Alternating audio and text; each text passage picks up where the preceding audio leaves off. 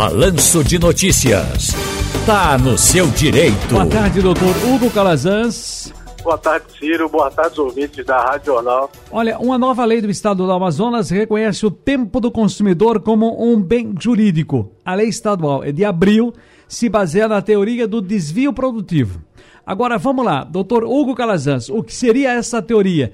Como esse assunto se relaciona com o consumidor? Tempo, atenção gente, é uma nova lei lá do Amazonas reconhecendo que o tempo do consumidor é um bem jurídico. Eu já posso imaginar que hoje eu passei, pelo menos, aliás, há 15 dias eu estive no José do Rego Maciel e passei 32 minutos numa fila por conta de uma carteirinha que mudaram. Pode negócio desse não. E o pessoal da direção de Santa Cruz fica com raiva quando se posta nas redes sociais ou se reclama. Vocês precisam organizar mais esse negócio. Eu não sei agora. Eu levei 32 minutos por conta de uma mudança de uma carteirinha, quando tudo agora é mais tecnológico, mais produtivo na tecnologia, no mundo virtual. Eu não sei como são essas coisas. É por aí, mais ou menos, eu, eu tô, tô tá batendo nas dores do consumidor com relação ao tempo e essa lei, doutor Hugo Calazans? Perfeito, Ciro. É, hoje a gente é marcado por rotinas agitadas, né, Ciro? Compromissos urgentes. E no mundo contemporâneo não tem mais espaço para a gente estar tá perdendo um bem jurídico tão escasso como é o tempo, né? É, você está certíssimo em relação às dores sentidas pelo consumidor, né? Você estava lá querendo comprar um, um ingresso para ver o espetáculo do nosso Santa Cruz, né? E ainda sofre com, com todo esse tempo na fila. O tempo no direito, Ciro, ele é precificado. A gente pode ver no direito do trabalho que o salário ele está relacionado diretamente com o tempo que o trabalhador passa trabalhando. E com o consumidor não poderia ser diferente. A lei lá do Amazonas é de abril, mas existem julgamentos no Brasil todo, inclusive no Superior Tribunal de Justiça, que ele tenta unificar os entendimentos dos tribunais de cada estado. E o que é essa teoria do desvio produtivo do consumidor, Ciro? Essa é uma inovação trazida da França pelo jurista, pelo advogado Marcos Dessaune. Ele trouxe esse entendimento lá da França, no sentido de que é, o ser humano hoje, o consumidor, ele constantemente é alvo dessa subtração de tempo, né? Especialmente em razão das longas filas, das jornadas que ele suporta no call center, por exemplo.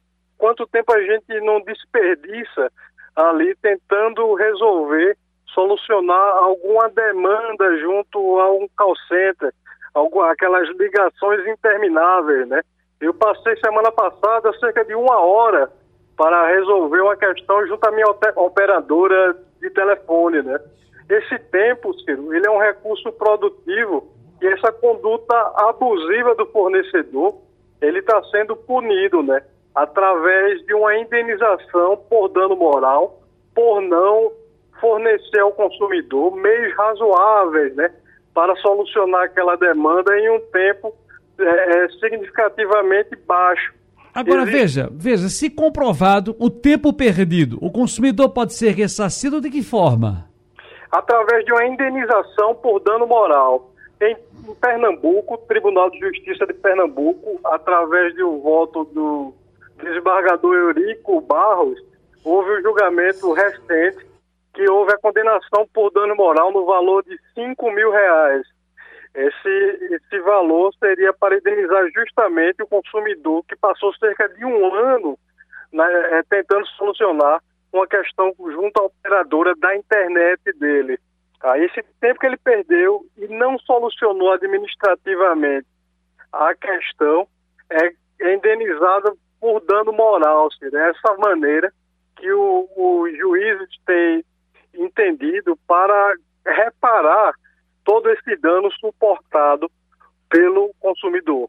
Muito bem.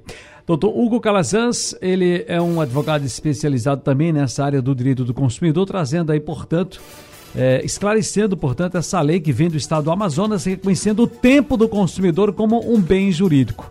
Doutor Hugo Calazans, um abraço gigantesco, felicidades. Forte abraço, Ciro. Até mais.